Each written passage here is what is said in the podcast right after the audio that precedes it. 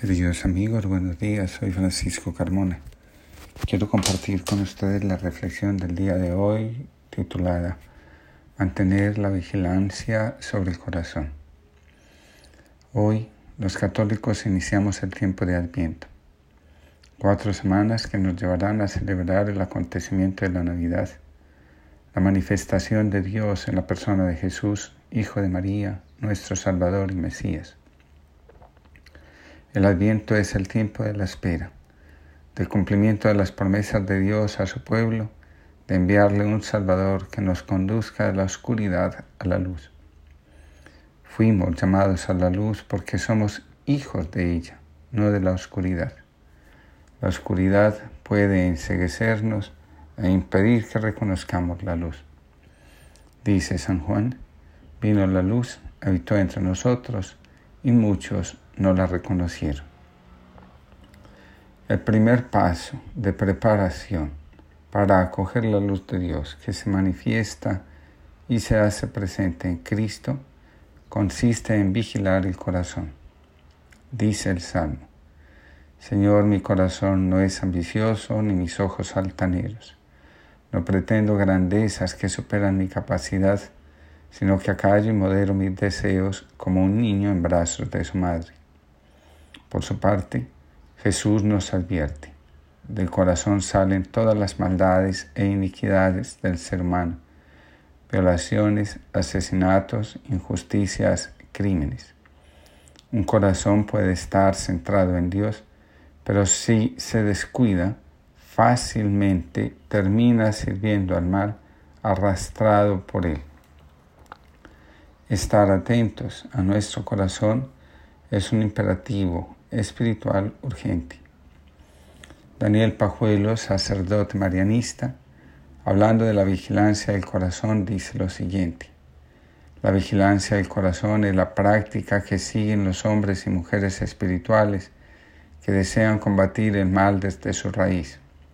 Se trata de poner un centinela en la puerta de nuestro corazón, el lugar donde reside nuestra voluntad y capacidad para elegir con libertad. Este centinela sondeará cada pensamiento para preguntarle si conduce a Dios o aparta de Él, si nos lleva a hacer el bien o a obrar el mal. Los padres del desierto, los monjes ascetas, desarrollaron un sistema por el cual, mediante la correcta elección de pasajes en la Escritura, rechazaban la sugestión al mal desde el primer momento en que éste se insinuaba. El objetivo de la vigilancia del corazón es el repudio de toda insinuación al mal antes de que penetre en nuestro corazón. Perfectamente podemos definir el mal como la fuerza que trae dolor al mundo y divide a los seres humanos alejándolos de Dios y del propósito de llevar una vida digna, justa y en paz. La espiritualidad nos enseña. La raíz del mal está en el pensamiento que nos invita a realizarlo y a identificarnos con él. El mal uso de nuestra libertad se expresa cuando optamos por el mal.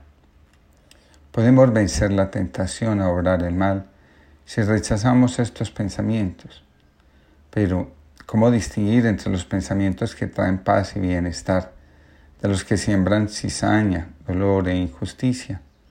La tarea no siempre es fácil. La herramienta que mejor nos ayuda a distinguir los pensamientos que hay en nuestro corazón y separar aquellos que nos acercan a Dios de los que nos llevan al rechazo de su amor y de sus obras, de, sus obras es el discernimiento. Para practicar el discernimiento, es fundamental tener presente la siguiente convicción. Dios es lo más íntimo que hay en mi ser. Solo escuchamos la voz de Dios cuando entramos dentro de nosotros mismos. Dice el principito, he aquí mi secreto, que no puede ser más simple. Solo con el corazón se puede ver bien. Lo esencial es invisible para los ojos. Lo esencial es invisible para los ojos, repitió el principito para acordarse. Lo que hace más importante a tu rosa es el tiempo que tú has perdido con ella.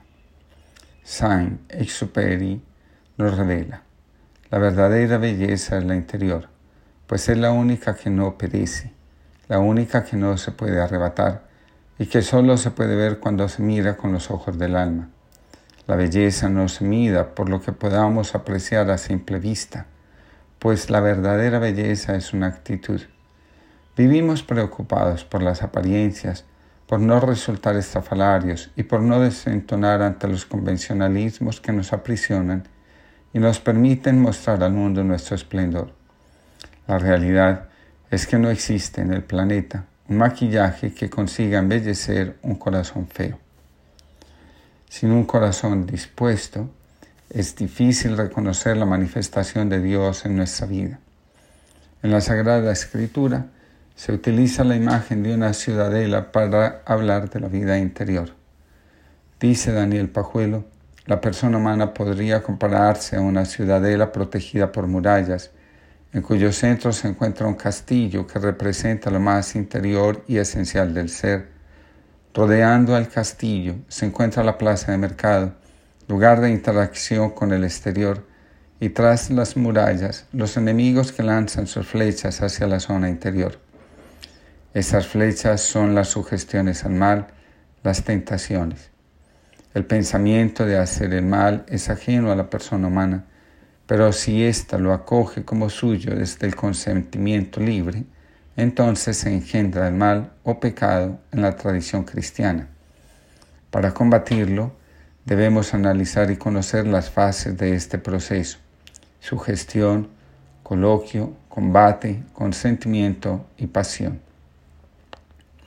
Los padres del desierto, expertos en el tema de la vigilancia del corazón, nos dicen, sé el portero de tu corazón y no dejes que entre ningún pensamiento sin someterlo a escrutinio.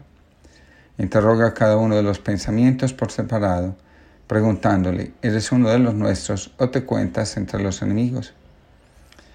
Y si pertenecen a la casa, te llenarán de paz. Pero si es del enemigo, te confundirán con la ira o te excitarán por medio de algún deseo.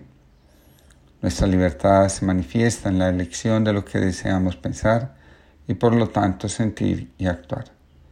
Continúan diciendo los padres del desierto, eres libre, entonces elige qué quieres que entre en tu vida y la afecte, qué pensamientos quieres, los que te dan paz o los que te perturban.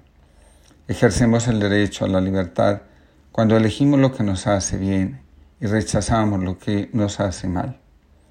La elección repetida de algo que nos hace daño puede convertirse en adicción y hacer que perdamos la libertad de seguir eligiendo y nos volvamos esclavos.